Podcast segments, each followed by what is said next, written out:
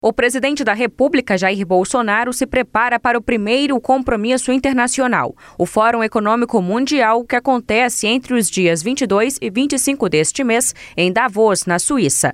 Uma das principais estratégias para melhorar a imagem do Brasil no exterior deve ser destacar as ações de combate à corrupção. Para isso, Bolsonaro estará acompanhado do ministro da Justiça, Sérgio Moro.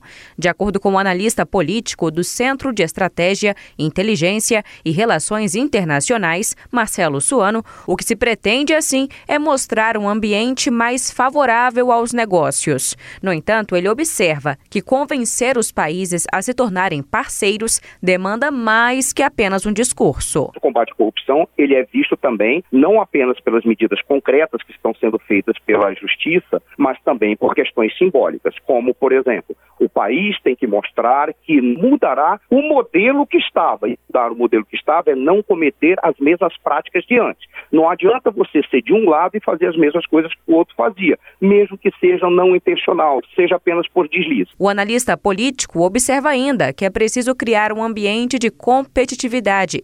Nesse sentido, um ponto que deve ser considerado é a propriedade intelectual, assunto que inclusive está dentro do tema do fórum, que neste ano é Globalização 4.0, moldando uma arquitetura global na era da quarta revolução industrial. Porque se você defender a propriedade intelectual e estimular um ambiente de empreendedorismo no país, você terá a capacidade de criar inovação preservando a propriedade daquele pequeno que está iniciando. E, além disso, assinala para o mundo que aqueles que trarão as suas tecnologias terão elas preservadas e haverá negócios para que haja transferência de tecnologias e tecnologias acessíveis. Tem que mostrar essa mudança estrutural. Além de Moro, estão na comitiva oficial do Brasil a Davos os ministros da Economia, Paulo Guedes, das Relações Exteriores, Ernesto Araújo, e o presidente do Banco Central, Roberto Campos Neto.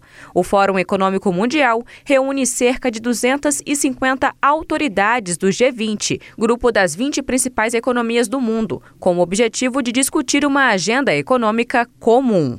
A agência Rádio Web de Brasília, Larissa Mantovan.